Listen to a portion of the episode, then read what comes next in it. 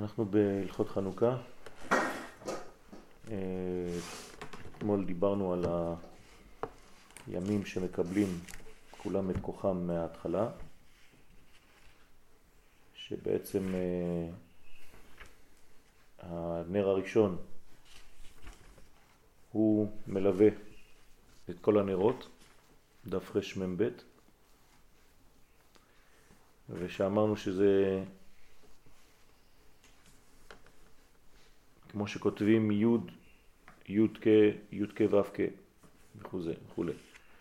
זה בעצם ההולך מוסיף והולך והימים מקבלים כוח מההתחלה, מחינוך העבודה, שזה בעצם הנר הראשון שעולה אל השכל ולכן אה, אומרים הלל בחנוכה שזה בחינת שבח השם יתברך כדי לגלות גדולת הבורא יתברך שמו, כדי להכניע כוח המדמה. אז הסברנו שכוח המדמה זה לא בעצם כוח של הנבואה, כי זה דווקא אסור לבטל אותו, אלא צריך לפתח את כוח המדמה כדי להגיע לשלב של אה, נבואה. בעצם הנבואה היא הסגולה של עם ישראל, כל עם קיבל סגולה לעצמו, הסגולה שלנו, המיוחדות שלנו, המסוגלות שלנו זה נבואה. ולכן אה, אדם מישראל צריך להגיע, לשאוף, להגיע להיות נביא. לכן כוח המדמה הוא הכרחי, שהנביאים נאמר בהם ביד הנביאים הדמה, וזה הכוח שמתפשט בכל פעם שרוצים לעלות מדרגה לדרגה. אמרנו שכל פעם שאנחנו רוצים לעבור משלב לשלב, אנחנו עוברים דרך שלב של אה, ביטול. אה, זה כמו מעבר מאחור לפנים. אז כל פעם שעוברים מאחור לפנים יש ביטול של המדרגה, איפוס של המדרגה, המדרגה חוזרת לאפס, כי הבניין של הצד האחד הוא בכלל לא באותה קומה של הצד השני. אז כשעוברים מאחור לפנים, אז גם אם היינו בקומה העליונה באחור, הופכים להיות באפס, בפנים. כך בכל מצב בעולם, כל פעם שאנחנו עולים ממדרגה למדרגה, יש בעצם מדרגה של אה, ביטול המדרגה הקודמת. זה לא ביטול שמחסל את המדרגה הקודמת, אלא מאפס אותה כדי להיות אה, פנוי למדרגה הבאה. וזה בחינת הצדקה שמרבים ליתן מעות בחנוכה לעניים כדי לשבר כוח המדמה. כן, אמרנו שכל מדרגה בעצם גילוי התגלות הגוונים, שזה בחינת גדולת הבורא שמתגלים על ידי צדקה. זה בחינת השחוק שהיו נוהגים גם הקדמונים, הצדיקים, דיברנו על שחוק של היתר וכו' וכו', שזה כל העניין של אה, להוריד את עצמך לקטנות כדי לעלות בחזרה למדרגה אחרת חדשה. בדיוק מה שאמרנו עכשיו במעבר מאחור לפנים. אדם שרוצה לעלות מדרגה, יש עניין, כן, אה, להוריד את עצמו לבחינת קטנות כדי לעלות למדרגה השנייה. למה הדבר דומה? כשרוצים אה, לקפוץ. כשאתה רוצה לקפוץ, מה אתה עושה? אתה מתכופף. כן? אז ההתכופפות הזאת היא לא ירידה, היא ירידה לצורך זינוק עוד יותר גבוה. כן? אתה בעצם מתרומם, כן? דווקא בגלל שהתכופפת, ואז זה נתן לך בעצם את הכוח אה, לקפיצה הבאה. אז זה מוסיף והולך בחנוכה, לעלות מדרגה כל יום למדרגה חדשה. הצחוק הוא דווקא מירידה, ממוחין לקטנות? מ... כן. אין צחוק במוחין לגדלות? זה, זה, זה, זה צחוק שבא ממוחין לגדלות, אבל זה כאילו עושה בכוונה.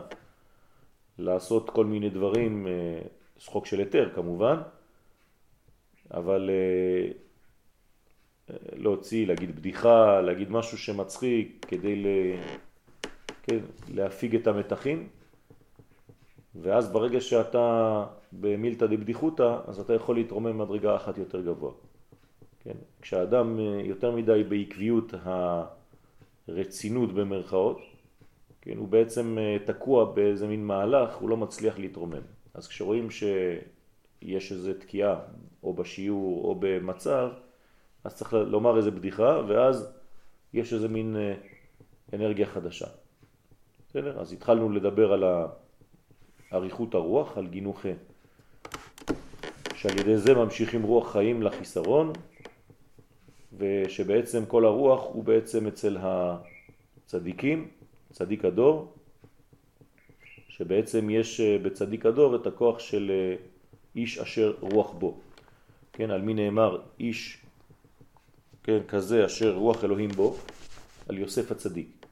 נכון? כשפרעו רואה את uh, חוכמתו של יוסף בחלומות, אז הוא אומר לחרטומים, למשרתים שלו מסביב, הנמצא כזה איש אשר רוח אלוהים בו. כן, ראיתם פעם אדם כזה? כן, זה, כן, לזה ציפיתי, לאחד כזה. מה? למה? כן, הוא מכיר לא. בזה שיוסף יש לו כוח. לא, כאילו, לא, יוסף הוא הקטן פה בכל הסיפור. הוא מדבר על כאילו יש בו רוח אלוהים, כאילו, אז רגע, יש אלוהים אתה אומר? כן, פרעה מכיר באלוהים. הוא לא מכיר בהוויה. הוא לא מכיר בשם הוויה. אלוהים זה הדומיננטיות של ההוויה בטבע. כלומר, כל מה שקשור לטבע, אלוהים זה בגמטריה הטבע, אז הוא מקבל את זה. אבל מה שלמעלה מהטבע הוא לא מקבל. הבנת? זאת אומרת, אלוהים זה לא שם הוויה. שם אלוהים אז, זה אז השם של... לכן גם נבע העניין שלו במכות, שכל מה שבוצע אה, במכות, אם זה מסתלב לו בדרך הטבע, זה בסדר, אבל אם נכון, זה לא מעל הטבע... נכון, וגם כשהוא מכיר, נגיד, מה הוא אומר? אצבע אלוהים היא. כן? הוא לא אומר אה, אצבע הוויה. הוא מדבר על אלוהות. כלומר, מבחינתו אלוהים זה, מה זה אלוהים? זה אל. אל זה כוח. זאת אומרת, הוא מאמין בכוחות של אלים, בכוחות של אלוהים. אלוהים זה ברבים. כלומר, כוח השמש, כוח הירח, כוח... אנחנו יודעים שהאלוהים זה בעצם ההוויה שהיא האלוהים. כן, אדוני הוא האלוהים. אנחנו אומרים את זה, נכון? ברגע שאני מאמין שאדוני הוא האלוהים, אז אני יודע שהכוחות הטבעיים האלה שנקראים אלוהים הם אה, בעצם זרוע של שם הוויה. אבל אצל פרעה זה לא ככה. פרעה חושב ששם אלוהים זה חתוך, אין יותר.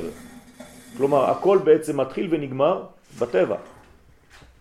ולכן הוא מכיר ביוסף, לכן הוא אומר, כן, איש אשר רוח אלוהים בו.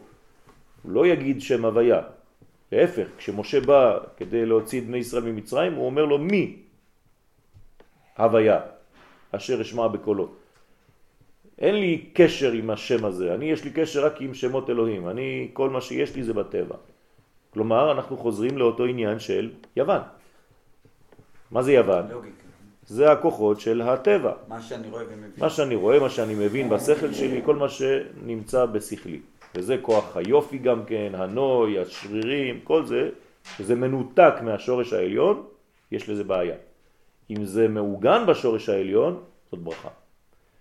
בסדר? אז אנחנו לא מבטלים את החוכמה הזאת, הטבעית, אבל אנחנו טוענים, כן, ומאמינים שהכוח הטבעי הזה קשור לכוח שהוא למעלה מהטבע, לשם הוויה. זה החידוש בעם ישראל. הם חתכו בעצם את הקומות, הם הפרידו בין הקומה העליונה לבין הקומה התחתונה. אנחנו מחברים בין הקומות. בסדר? אך יש רשעים שאינם דבקים בצדיק, אנחנו בשורה חמישית, שישית, כן, חמישית, והם מקבלים עריכת הרוח מן הרב שבקליפה. כלומר, במקום לקבל את הרוח מהצדיק, הם הולכים לחפש את הרוח, כי הרי הם צריכים רוח בסופו של דבר, כל אחד צריך רוח. אז אם אתה לא תקבל את זה מרב דקדושה, אתה תקבל את זה מרב דקליפה. למה? מה, אתה לא יכול להישאר ניטרלי? לא. אין ניטרליות בעולם. או שאתה בקדושה, או שאתה בקליפה. אי אפשר להיות באמצע. כי אין וקום, אין ריק. החלל שונא וקום. זאת אומרת, מה שלא מלא בדבר אחד, מתמלא בדבר אחר. ולכן, ברגע שאתה מתקשר לרב דקדושה, שיש לו רוח הקודש, רוח אלוהים, אז זה בעצם שומר אותך מכל מיני רוחות זרות. אין אדם עובר עבירה, אלא אם כן נכנסה בו רוח אחרת, רוח שטות, רוח של שטן, רוח של סטייה. אז כדי להימנע מעבירות, אתה צריך להכניס לעצמך רוח קודש. ברגע שאתה מלא ברוח קודש, ברוח של הצדיק, כן, אז אתה בעצם בורח, נמנע, כן, שומר את עצמך מהרוח דקליפה, מהרב דקליפה. ומי שרוצה לעמוד נגד רשעים, אי אפשר לו כי אם כשהוא צדיק גמור. זאת אומרת, אם אתה רוצה לברוח בחיים שלך מכוח של רשע, אתה לא יכול להגיע לזה, אלא אם כן אתה או בעצמך צדיק גמור, או שאתה קשור לצדיק כזה. או שאתה רשע גמור. זה משהו אחר. אני רוצה, אני אומר, אם אתה רוצה להיות נגד הרשעים, לא בעד, נגד הרשע, אתה לא יכול, יש לך רק שתי אופציות. או שאתה בעצמך צדיק גמור, או שאתה קשור לצדיק. לכן להיות קשור לצדיק, זה בעצם כשאתה עדיין לא הצלחת, אתה בעצמך להיות הצדיק הזה, אז אתה צריך כל הזמן להיות קשור לצדיק. דרך אגב, תמיד הצדיק קשור לעוד צדיק. בסדר? לרב יש תמיד רב. לכן, דהיינו שהפריש הרע מן הטוב. כן, מה זה הצדיק הגמור הזה? כאן הרב נותן הגדרה לצדיק הגמור. צדיק גמור, כן, זה בעצם אדם שהפריש את הרע מן הטוב. כלומר, אדם שהצליח לעשות בירורים בחייו. אם אתה יודע איפה הטוב ואיפה הרע, ואתה לאט לאט מנקה כן, את הרע מהטוב, אז אתה מתחיל להיכנס לכיוון הנכון של הצדיק. אדם שלא יודע ולא קשור לצדיק, מה קורה לו? מבזבז את האנרגיה. זה לא שהוא מבזבז, הוא מתמלא בדברים אחרים. אין לו מה לבזבז, אין לו כלום. אז הוא מתמלא בדבר אחר, הוא כלי ריק. אז מה, מה זה כלי ריק? כלי ריק, כל, כל דבר בחלל נכנס בו, נכון? אז אם אתה לא מכניס רוח הקודש, אז נכנסת רוח אחרת, אוטומטית, אין אה, חוכמות פה. בסדר? כי הכלי ריק הזה מזמין כל הזמן רוח. כי כשרוצים להכניע רשעים, צריכים לירד לתוך המידה הרעה של הרשע. בסדר? אם אני רוצה להכניע עכשיו כוח רשעות, מה אני צריך לעשות? ללכת לגבול שלו, של אותו רשע. אני לא צריך לחכות שיראו עליי, ואז אני עושה לעצמי כיפת ברזל. זה שטויות זה, נכון? זה מראה על חולשה. אנחנו כולנו כאילו כיפת ברזל, מה זה כיפת ברזל? כיפת ברזל. למה לא הקטע לפני זאת החולשה הגדולה ביותר, כיפת ברזל. כן. הייתי במקום כיפת ברזל, אגרוף ברזל. אני יוצא. מה, אני צריך לשים עליי כיפה כדי שלא יראו עליי ולהתגונן? זה כבר חולשה. בסדר? כל המנגנון הוא מעוות בכלל. זאת אומרת, שאדם חזק, הוא לא מחכה שהרע יבוא אליו ואז הוא מתחיל להתמודד איתו, אלא הוא יוצא לגבול הרע, מתמודד עם הרע בשטח של הרע, ושם מחסל אותו. עכשיו, מי יכול לעשות דבר כזה? רק אדם שיכול להיכנס לרע ולצאת מהרע בלי להינזק. אז מי זה? זה רק הצדיק. לכן אדם שרוצה להכניע את הרשעים צריך להירד לתוך המידה הרעה של הרשע, שהוא הצינור שלו, להכניעה, להשפילה, ועל ידי זה משפיל רשעים עדי ארץ. ראשי תיבות, ארמה, אש, רוח, מים, עפר. כן? זה נקרא משפיל רשעים עדי ארץ. שהם הארבעה יסודות, כן? ארבעה יסודות שמהם כל המידות. אז אדם צריך להיות חזק, צדיק, כדי שהירידה שלו לא תבלע אותו, כי אדם שיורד לשם הוא נכנס בעצמו בסכנה. אבל אם הוא חזק, אם הוא צדיק, או שהוא קשור לצדיק, אז אין לו חשש לרדת לעולם של הקליפות שם, כדי לנקות את השטח ולזרוק, לחלות את כל הרשע. הוא יכול להיות קשור לצדיק בלי שהוא ידע. אה, בוודאי, אבל עדיף שידע. כי כשהוא יודע, אז הוא, הוא ברור. פועל לקשר הזה, הוא פועל לחזק את הקשר. אדם שלא מודע בדבר, אז הדברים יכולים באמת לקרות אצלו, אבל הוא לא מפנים את הדברים, הוא לא בונה באמת מנגנון אמיתי. לכן תמיד עדיף להיות מודע לתהליך, מאשר אה, להיות פסיבי ונגרר אחרי דברים שאתה לא מבין בכלל מה אתה עושה פה. מתתיהו בבחינת צדיק גמור. מה? מתתיהו. כן. ועל ידי תורה ותפילה מפרישים הרע מן הטוב. עכשיו, איך אנחנו מצליחים לנקות איפה הטוב, איפה הרע? כן? איך אני יודע? האדם מבולבל, הכל ביחד עכשיו. הוא לא יודע איפה הטוב, בטוב יש רע, ברע יש טוב, כן? אז הוא צריך בשביל זה, קודם כל להיות קשור לרב. שיהיה לו רב דקדושה. דבר שני, על ידי תורה ותפילה. כלומר, צריך ללמוד תורה, כי התורה עוזרת לאדם לברר את החיים שלו, מה הוא עושה בעולם, והתפילה מקשרת אותו כל רגע למקור. בסדר? תפילה זה לא מה שמתפללים אה, כן, כן, 18. כן, כן, כן, בוודאי. גם מה שמתפללים 18, בוודאי. לזה קוראים תפילה. כן? אבל התפילה הזאת שאתה מתפלל 18, זה קשר. אתה מתקשר בעצם לבורא, מקבל משם את מנת האנרגיה שאתה צריך לאותו יום. בוודאי שזה זה. כמובן שיכולות להתלוות תפילות אחרות במשך היום. כלומר, קשרים אחרים, כישורים אחרים. כן, המקובלים עושים ייחודים. כלומר, ממשיכים להתחבר למקורות על ידי ייחודים, כלומר צירופי שמות וכו'. בסדר? שזה גם כן תפילה, זה לשון קשר. תן למור ספר. יש לך?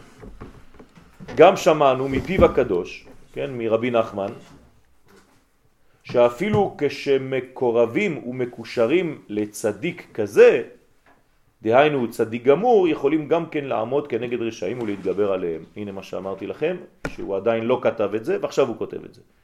אם אתה בעצמך לא צדיק, מה הפתרון? תתקשר אתה בעצמך לצדיק כזה. בסדר? ואז הצדיק שבקרבתך שומר עליך. וזה בחינת חנוכה. כן? כי בחנוכה צריכים לעמוד כנגד רשעים הרוצים למנוע ולבטל מעבודת השם. זה הסוד של חנוכה. כלומר בחנוכה יש עמידה, יש מלחמה נגד כוחות שרוצים לבטל את האדם, מכניסים אותו לדיכאון, לדיפרסיה, כן? כדי שיברח מעבודת השם, שיבטל את עצמו מעבודת השם. אז צריך לצאת למלחמה ביום הזה. איך יוצאים למלחמה? על ידי התקשרות לצדיק, נכון? מה זה התקשרות לצדיק בחנוכה? ריבוי האור. כשאתה מדליק אור בחנוכה, זה כאילו התקשרת לצדיק, נכון? אתה מוריד לעולם שלך מהאור של הצדיק. אה, כאן מי זה הצדיק? הקדוש ברוך הוא בעצמו. הקדוש ברוך הוא נקרא צדיק? כן, כי צדיק אתה, נכון? וצדק מדך. אתה צדיק. הקדוש ברוך הוא נקרא צדיק. חסיד, יש לו את כל התארים שיש בעולם הזה. אז אם אין, אז אני מביא מהצדיק העליון, קודשא בריחו, את האור הזה בחנוכה, ולזה צריך לכוון בנרות חנוכה.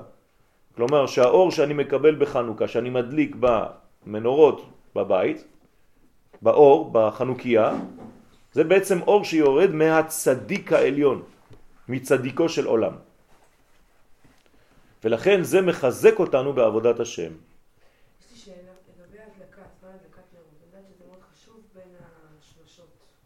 כן. לא אז לא מסתדר, לא, לא להשתגע. צריך לעשות את זה קצת יותר מאוחר, בסדר? לנסות לא לעשות את זה בלילה מאוחר כשכולם ישנים, כן? אבל אם את רוצה לחכות שכולם יהיו בבית וזה, וזה לוקח עוד חצי שעה, אז עדיף לעשות את זה, זה בסדר. כן? מאשר לעשות את זה לבד סתם... ולבד, אתה יודע, לא בכיף. לא, בלחץ. אז לא טוב, לא טוב.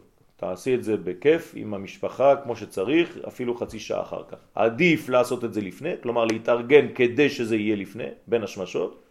אם אי אפשר, כן, אה, זה עדיין, אה, אתה לא מחוץ למצווה או מחוץ לזמן, זה בסדר גמור. השאלה עד כמה למשוך. אז זה מה שאמרתי.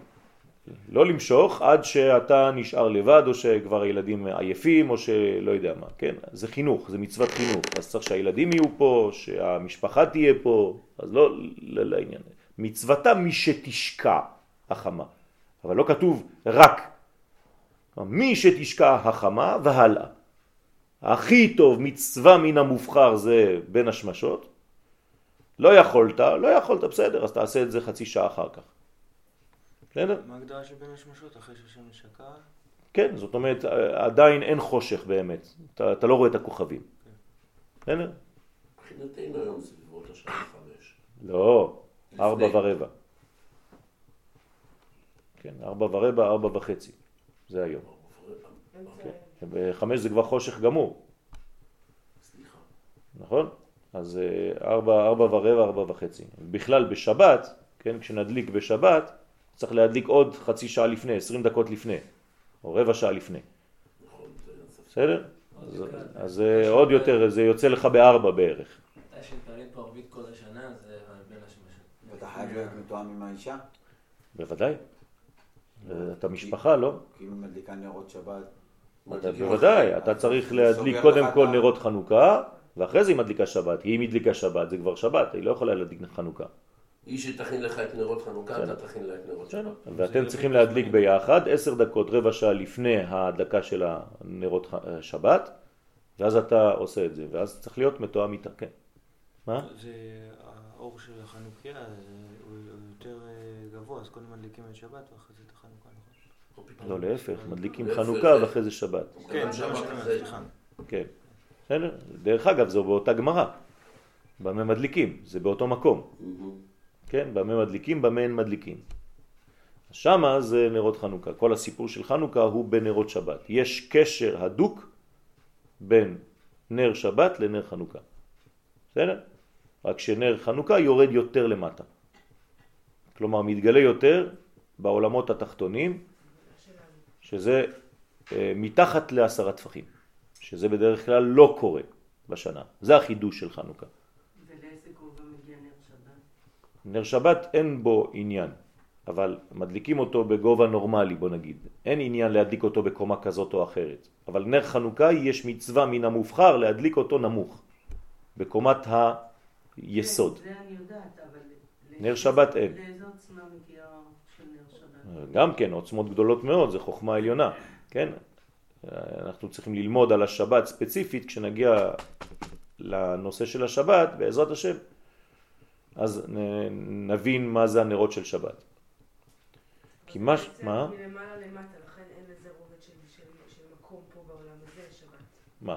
כן, גם, אבל גם חנוכה זה ממעלה למטה. לא, חנוכה זה ממעלה למטה. זה אור עליון שאין לי, הנרות הללו קודש הם, אין לנו רשות להשתמש בהם. מה זה קודש? חוכמה. זה לא ממטה למעלה, זה ממעלה למטה. אתמול אמרתי לכם אפילו, נתתי את הדוגמה של הסביבון. מי מסובב אותנו? הקדוש ברוך הוא. כן? אנחנו מסובבים על ידו. זה ממעלה למטה, לכן התנופה, כן? האקט של ההדלקה שלי הוא גם כן ממעלה למטה. אני מבינה את זה, אבל כל הסיפור של חנוכה, כן? זה איזושהי יפה. השתתפות שלנו. יפה, אבל זה השתתפות. כלומר, כל הנס קורה בידי השם, ואני בעצם רק מאפשר לנס להתחולל על ידי עבודה שלי, על ידי יציאה שלי למלחמה. אבל אוי ואבוי אם אני מסיים את המלחמה ואני חושב שאני, כוחי ועוצם ידי עשה לי את החיל הזה. בסדר? אני צריך להגיד, כן? וזכרת כי השם אלוהיך הוא הנותן לך כוח לעשות חיל. כי מה שנעשה הוא שיעשה. אז מה שקרה בעבר זה מה שקורה לעתיד, תמיד. הייתי שואל אתכם שאלה אחרת. מאיזה זמן באים הנרות האלה של חנוכה? מן העבר או מן העתיד? מן העתיד. מן העתיד. למה מן העתיד ולא מן העבר? איך יכול להיות דבר כזה? אור שבא מן העתיד עדיין לא היה, מה אתה מדבר? זה אור שאמור, קודם כל הקדוש ברוך הוא נותן לנו את ההזדמנות הזאת, תמיד הוא נותן לנו את אוקיי, אז מה, מה זה הקרדיט? איך, איך זה בא מן העתיד? אני לא מבין. זה אור שאמור להתגלות פה. יפה. זה אמור, זה בעצם אנחנו תואמים. ש? נכון. זאת אומרת, אנחנו תואמים מה שעדיין לא הופיע בעולם בשלמות. אז יש לנו טעימה. בשלמות. נכון. מדי פעם הקדוש ברוך הוא בוקע את עולמנו, את מסך עולמנו, ומעביר לנו מן האורות העליונים, שאמורים להתגלות, שעתידים להתגלות בעזרת השם לעתיד לבוא. בסדר? אז אנחנו מדי פעם תואמים טעימות קטנות מהאור הזה. אחת מהטעימות זה שבת. טעימה אחרת זה חנוכה. כן, בשמונת ימי חנוכה אנחנו בעצם תואמים כוח מלעתיד לבוא. כן, ראשי תיבות מדליקים שמונת ימי חנוכה, משיח. כן, גם בהדלקות של ה... שכשנכנסים לסוכה, כן. כל יום אתה מדליק את האושפיזין, אז זה גם עניין של הילה קדישה. כן. אתה עניין של- מקבל מה, מהספירות העליונות. אבל פה אנחנו בעצם אומרים שזה זכר ליציאת מצרים. פה, בחנוכה, אנחנו מחדשים משהו, שזה בעצם ממשהו שעוד לא הגיע באמת לעולם שלנו. רק טעמנו קצת. מתי טעמנו קצת מהרובד השמיני? בפעם הראשונה, מתי התחלנו לטעום מהרובד השמיני?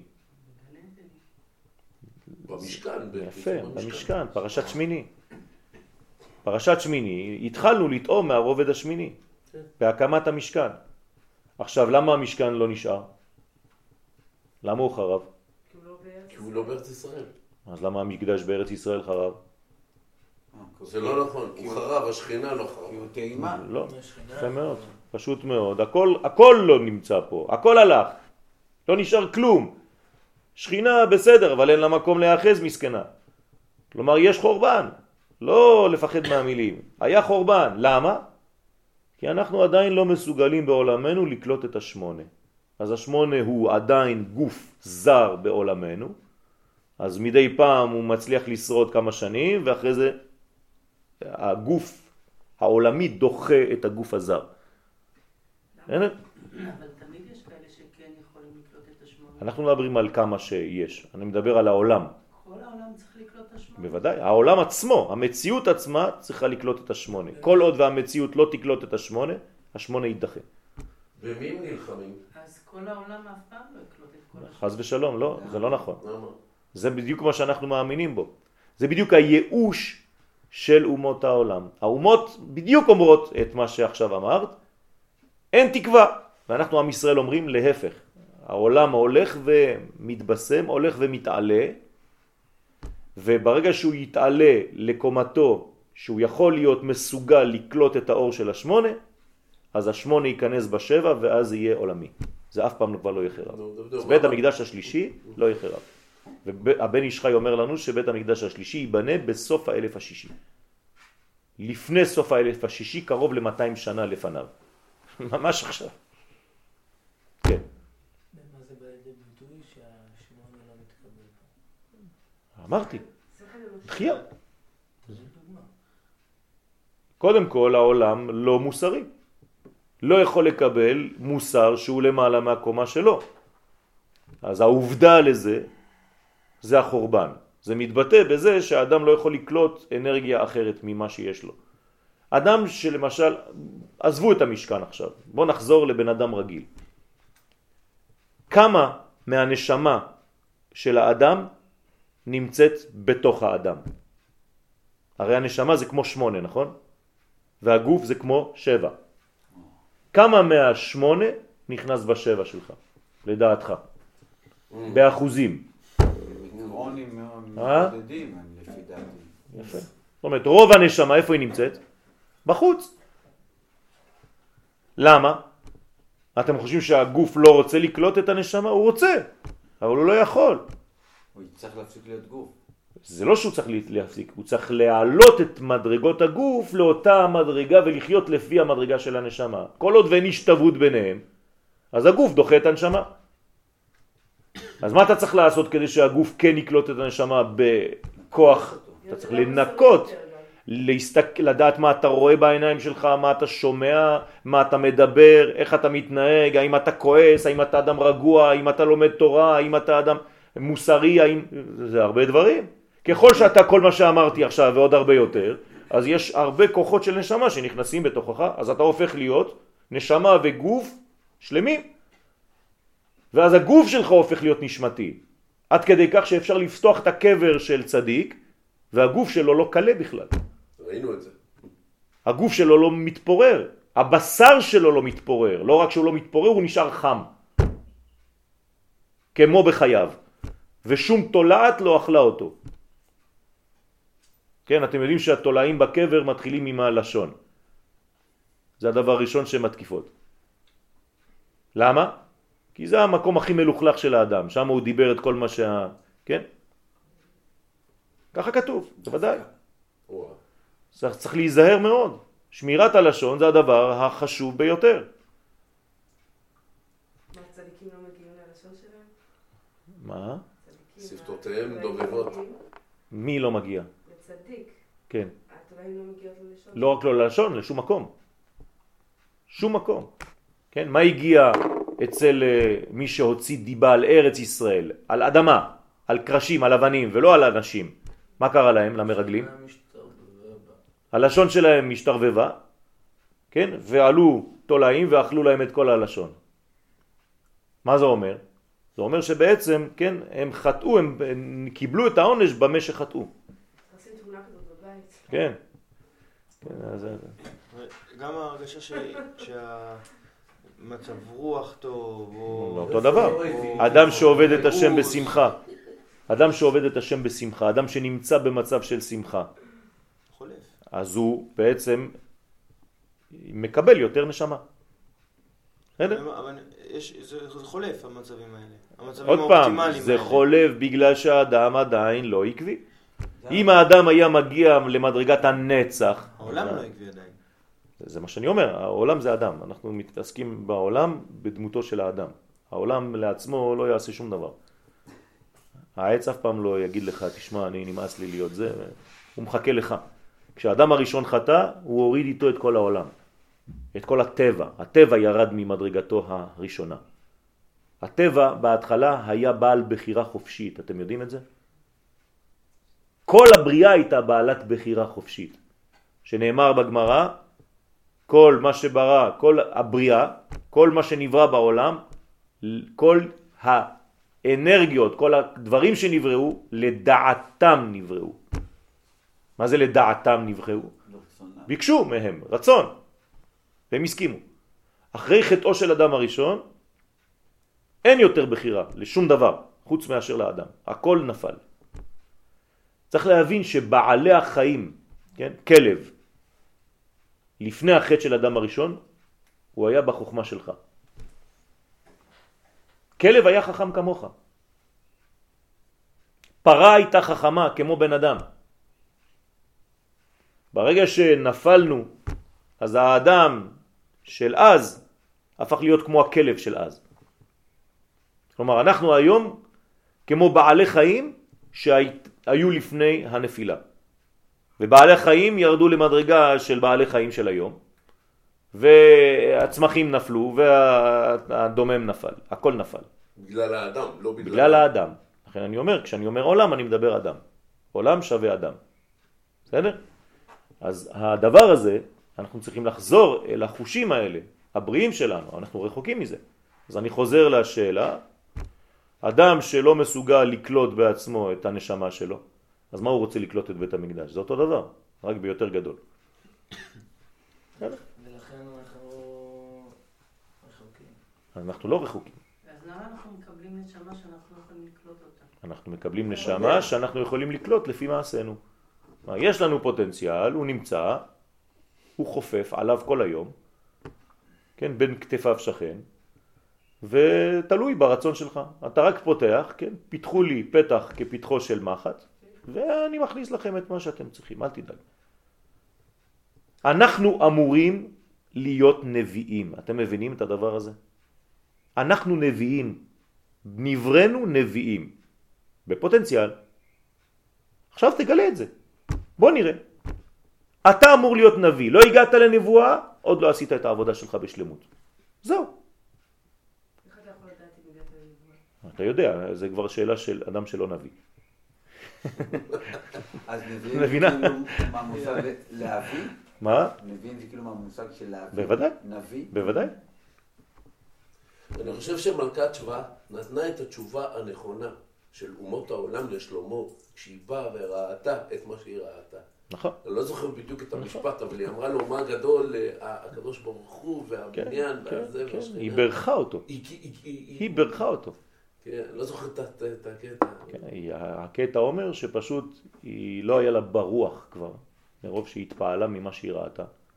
שהיא ראתה את בית המקדש. היא לא, לא היה ברוח. היא ראתה ששלמה המלך בנה גשר מהבית שלו לבית המקדש. כן. וברגע שהיא הבינה את התוכן הפנימי שהיה בדבר הזה, זאת אומרת שהבית הפרטי החיצוני קשור לקודש, לקודש הקודשים, ברגע שהיא הבינה את זה, שזה מה שישראל עושים בעולם, היא התעלפה. כן? והיא היא יכלה לכל העולם להגיע למקום כזה. אז אנחנו, כן יש לנו מדרגה של נשמה שאנחנו יכולים לקבל אותה, רק צריך לעשות עבודה.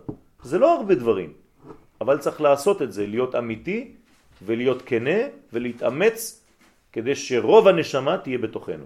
זה השיעור של הבוקר, זה היה צדיק. לגבי אנחנו זה ברור לי, אבל לגבי אומות העולם זה לא כל כך ברור. שוב פעם, אומות העולם אין להם את הנשמה שיש לישראל, יש להם נשמה אחרת, מגובה אחר, שגם הן, אומות העולם, מסוגלות לקבל את הנשמה שלפי גובהן.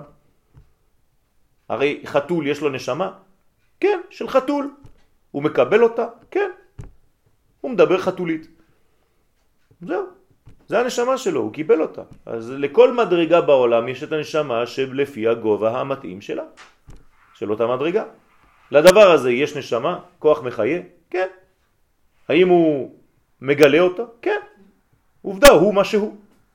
הוא לא מתחפש אף פעם לשום דבר אחר. כל דבר ביקום מגלה אלוהות ברמה אחרת.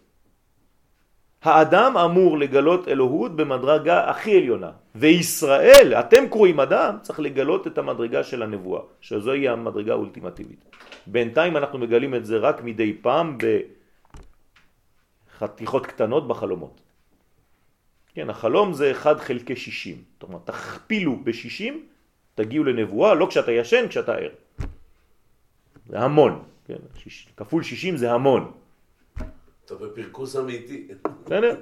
אז אתה צריך להגיע למדרגה כזאת של נבואה, כלומר לקבל את אור השם. בינתיים תגיע לפחות לרוח הקודש. בסדר? שרוח הקודש בעצם מתלווה אליך ואתה יודע להחליט החלטות נכונות ואתה אומר דברים אמיתיים ואתה קובע דברים וכשבאים לשאול אותך שאלות אתה יודע לענות. זה רוח הקודש, זה לא פשוט. זה קשה מאוד וגם לשמור את זה. כי הרי זה בא והולך, תלוי במצב שלך. איך קוראים לזה בעברית? מצב רוח. רוח. תשימו לב, למה? זה המצב של הרוח שלך. ראינו את זה אצל חזקיהו המלך. זה כל כך בולט אצלו, כל כך בולט אצלו, כל העניין הזה.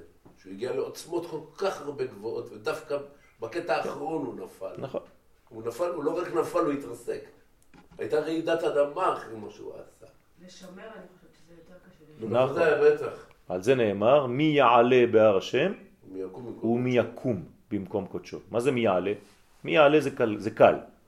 אבל מי יקום, מי יתקיים שם, מי יישאר שם, זה יותר קשה. כלומר, מדי פעם אתה עושה איזה גיחה, כן? אתה, יש לך איזה התעוררות, אתה רוצה לקום, ללמוד, אתה... כמה זמן זה יחזיק מעמד? כוח ההתמדה הוא הכי חשוב. כוח ההתמדה. זה, זה, זה, בזה אתה גם כן נמדד. בסדר? אז כי מה, אה, עניתי לך? אנחנו רחוקים. עניתי לך? לא, אנחנו רחוקים. לא, אנחנו לא רחוקים, אנחנו קרובים. עם ישראל חזר לארצו. נכון. עם ישראל חזר לארצו, מה זה נכון? אתה יודע מה זה נכון? נכון יהיה בית השם אלוהים. נכון? מה עם הלשון?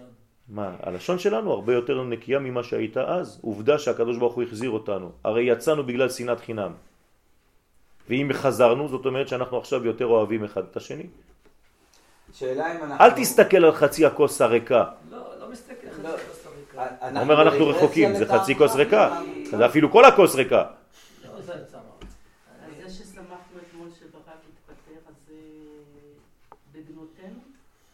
אה, לאו דווקא. את יכולה לא להסכים עם מישהו, אבל לא לשנוא אותו. אם זה לא נובע משנאת האיש, אלא מחוסר יכולתו להנהיג, זה בסדר גמור. אני יכול לבחור במלך, אני מצביע. אז מה, כל מי שאני לא מצביע בשבילו עשיתי עליו לשון הרע? לא. אבל היא צודקת באיזשהו מקום, כן. כי אם זה עורר אצלי שמחה, זאת אומרת שאני לא מעוניין... והאיש הזה, בתור- 80% ברצונו, מכל מדינה אני הוא מאמין בוודאי. בוודאי.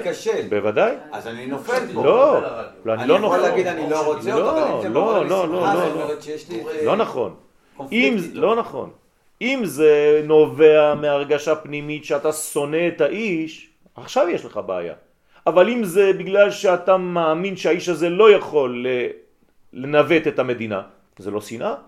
לא נכון לא בשבילו. שמחה, אבל אני אומר, האינדיקציה הדבר לא נכון בשבילו. מפתח אצלי שמחה, לא, זה מפתח, לא נכון, זה מפתח שמחה כי אני. לא נכון. זה לא אמור מפת- לפתח לי שמחה. בוודאי. שכן, אני יכול לפתח שמחה בגלל שאני יודע שהממשלה, שאני מאמין שהממשלה הבאה, שהוא לא יהיה שותף בה נגיד, זה יוביל אותנו למדרגה יותר גבוהה, אבל אני לא שונא את האיש, אני יכול לחבק אותו, לנשק אותו, לא מתאים לו המקום. נכון. זהו. אני אמרתי במפורש שכחייל הוא באמת היה אמיץ, וכמפקד קטן הוא היה אמיץ. שוב פעם, אני רק עונה לשאלה, אני לא אומר כן, מסכים נכון, או לא מסכים. אני לא מתעסקים פה באיש. כן, אני לא מסכים. אני, עכשיו. מתעסקים בציבוריות הישראלית, כן, לא באיש. עצמו. זהו. בסדר, זה ככה צריך לעשות את הדברים. אני, אסור לי לשנוא בן אדם, אבל אני, לא יכול, אני יכול שלא להסכים עם הדעות שלו. בוודאי. להפך, אני צריך להתמודד על הדעות שלי. לחזק אותן. כן, לצאת נגד אפילו, אבל לא לשנוא. משהו אחר. שני דברים שונים לחלוטין. לא לערב רגשות. בוודאי. אני יכול לשנוא את המעשים שלך, אבל אותך אני אוהב. לא לערבב בין הדברים. אה, זה חוט דק ש... כן, אבל זה, זה, זה, זה מאוד מאוד דק. כן. אני הלכתי על משהו אחר. בסדר, אז בגלל זה עניתי. אז אנחנו קרובים מאוד. אנחנו קרובים מאוד כי חזרנו לאהבת האומה. והעובדה שחזרנו לאהבת האומה זה שחזרנו לארצנו. כי הקדוש ברוך הוא אמר שאנחנו לא נחזור כל עוד ולא נאהב את עצמנו. העובדה שחזרנו זה שכבר התחלנו לעשות את התיקון. אז אנחנו התקדמנו מאוד בתהליך. בנינו כבר את ירושלים. כלומר, בונה ירושלים השם זה לבנות את ירושלים, לא רק את בית המקדש. בית המקדש זה השלב הסופי, זה הדובדבן. בנינו, אנחנו בונים את האומה שלנו, אף פעם לא היו יהודים בארץ ישראל כמו שהיום, לא במספר ולא בכוח ולא בעוצמה ולא בחוכמה ולא בתורה ולא בשום נושא בחיים. בוא נאמר שבמאה השנה האלה עשינו יותר ממה שבארץ. בוודאי. בוודאי. אתמול בערב, מתוך 20 מדינות שקיבלו 20 פרסי נובל, היו ארבעה ישראלים. אתם יודעים מה זה? חמישית. מכל העולם, ארבעה ישראלים, כולם. אנשים משתגעים. לא, זה לא פעם ראשונה. זה לא פעם ראשונה, אבל סתם דוגמה אתמול. גאווה לאומית. שאלו, ראיינו את ה... חזרתי משיעור, אני שומע את הרעיון של אותו מדען ישראלי, אה, זעתות, כן, אני נשמע צעיר מאוד. אומר לו, מה אתה מרגיש? הוא אומר לו, אני לא מרגיש כלום מבחינת עצמי, אני מרגיש גאווה לאומית. אשרנו, מה אתה רוצה יותר מזה? נפל לאוזניים שהיו צריכות לשמוע את זה. אה?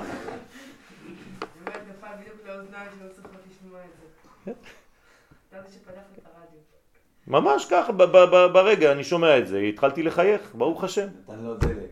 בוודאי. הייתי באירוע במוצאי שבת של המשפחה שלנו, ונפגשתי עם אה, הנכד של הדודה שלי, והוא קצין מודיעין בחיל האוויר, קובי. בקיצור, באתי אליו, נשקתי אותו וברכתי אותו, ובסוף אמרתי לו, לך תגיד תודה לכל החיילים שלך. הוא אומר לי, על מה?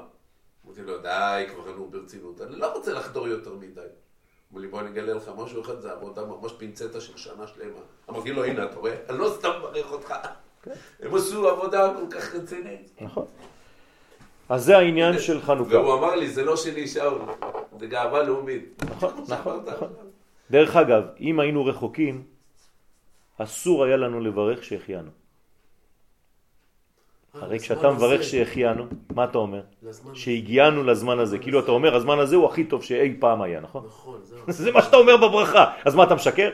לא ראייה. מה מה זה לא ראייה? נכון, כי כל יום שעובר, אני אוהב אותך יותר. בוודאי. כל יום שעובר לא יחזור, יום שעובר אתה התקדמת משהו. יפה, יפה. זאת אומרת שאתה בשלבי גאולה לא רוצה מתפתחים. להיות פסימי, אה, כבודו, אבל אה, זה המציאות שאתה- שאנחנו רואים, זה סוף אלף השישי ב-200 שנה, כן. כאילו, יש פה, אני מדבר באופן אישי, יש ברדק עצום, יש עוד המון מה לתקן.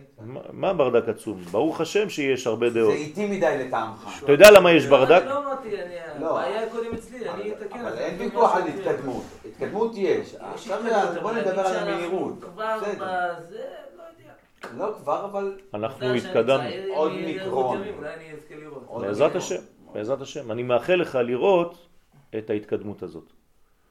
על זה נאמר ותחזינה עינינו. לוקח אותך זה הכל איתי. באמת בעיני המתבונן. בוודאי. הכל עניין של גישה. על זה אנחנו אומרים בעמידה ותחזינה עינינו. אתה מבקש מהקדוש ברוך הוא שלוש פעמים ביום לראות. כי באמת, בעיניים החיצוניות, אתה קשה. לא תראה. מי רואה, אומר לנו הזוהר? מי שלומד ספר. מי שלומד ספר הזוהר. מי שילמד פנימיות, יראה. ומי שלא ילמד פנימיות, לא יראה. כך אומר הזוהר. למה? זה מלמד אותנו אופטימיות. למה? כי זה טכניקת הסתכלות. יפה מאוד. כי בדור האחרון, לא רק שזה טכניקת הסתכלות, הוא אומר לך מה יהיה. הוא אומר לך שהפנימיות תהיה מעולה, אבל זה יתלבש בלבושים חיצוניים מגעילים. וזה בדיוק הזמן. וזה בדיוק הזמן שלנו. אז מי שיודע לראות את זה, בגלל שהוא למד את הלימוד הקדוש הזה, וזה צריך להיות יותר מגעיל עוד. ועוד יותר מגעיל. הנה, עוד יותר. אתה תגיד ייאוש יותר גבוה, וזה יותר מגעיל. אתה רואה? עכשיו הוא דוגל בגועל. שיבואו רק יותר מגעיל. זאת אומרת שככל שהדור הזה בחיצוניות שלו הוא ביש, ככה כתוב בזוהר. כן? ביש, אה, לא טוב, זה מצוין. תדע לך שבתוכו הוא טוב. מלגב טוב ולבושה דילה ביש, ככה אומר הזוהר. זה- אם אתה אלרגי לביש. מה? מזל ביש, בחוץ, אבל בפנים הכל טוב. עכשיו צריך לראות את זה. צריך ל- ל- ל- עיניים בשביל זה. אז העיניים זה אה, לא עיניים פשוטות, זה עיניים, כן, העין השלישית. אני אומר לך למשחק של בית"ר ירושלים, קצת כל הערסים שם. זה ערסים דקדושה. ואז מה הם צועקים? מה הם שרים? כן, אנחנו מאמינים מאמינים. כן, כל ה- כל הקליפות הגדולות האלה של ברסלב, הצהובות האלה.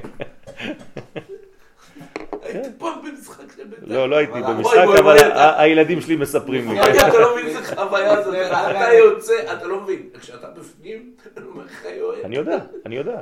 דרך אגב, הם יוצאים לא משם. והולכים לסליחות כשיש סליחות. כולם הולכים לסליחות משם, כש- כשיש בזמן סליחות. כן. הם יוצאים מהמשחק, הולכים לסליחות אצל הרב... אה, כן, זה, זה אנשים מיוחדים, תשמע, זה דור, דור, כן, דרה דבטרה, כן, דאיקבתא דמשיחא, דרה בטרה דאיקבתא דמשיחא, אני מצטט לכם את הזוהר, מילה במילה. הדור האחרון של עקבות משיח, כן, טוב מלגב, יהיה טוב מבפנים, ולבושה דילה ביש, והלבוש שלו יהיה מגעיל. זהו. מה אתם רוצים יותר מזה? רבי שמעון בר יוחאי עליו השלום אומר לנו את הסוד הזה. הלבוש שלו זאת אומרת הביטוי החיצוני. אפרים אצלך? מה אתה, אתה יודע מה, אנחנו צריכים לעשות ציור אצלה בבית ספר. אני הייתי אצלך, לא? ראיתי את הילדים. וראית רק ארבעה מתוך כל ה... ארבע, ארבע כיתות ראיתי. לא, זהו, אז כולם היו בסדר, רק ארבעה ממני היו המשפיצים. אה, בסדר, אוקיי. היית אצלנו בבית אומרת, ספר? כן, נתתי שיעור שם. לא. בית הספר ה- הייתי עם הבית ספר מקביל שם, הבנתי, הצטרפתם לשם. אבל אתה אומר שככל באמת שהלבוש, המילים, בוודאי, בוודאי, בוודאי. מעז יצא מתוק. הילדים הכי הכי האלה, זה הילדים שיש להם הכי הרבה אנרגיה. ופשוט צריך לדעת לנווט לתאר? הנה, מפגש עבוד בית יתקיים מחר בבית ספר נירים. היום אני אצלך. בסדר? אז זה הסוף. אז תבוא אופטימי. עד כאן להיום. מי- חבל לך על הזמן, אתה לא מבין מה זה להיות עם הילדים.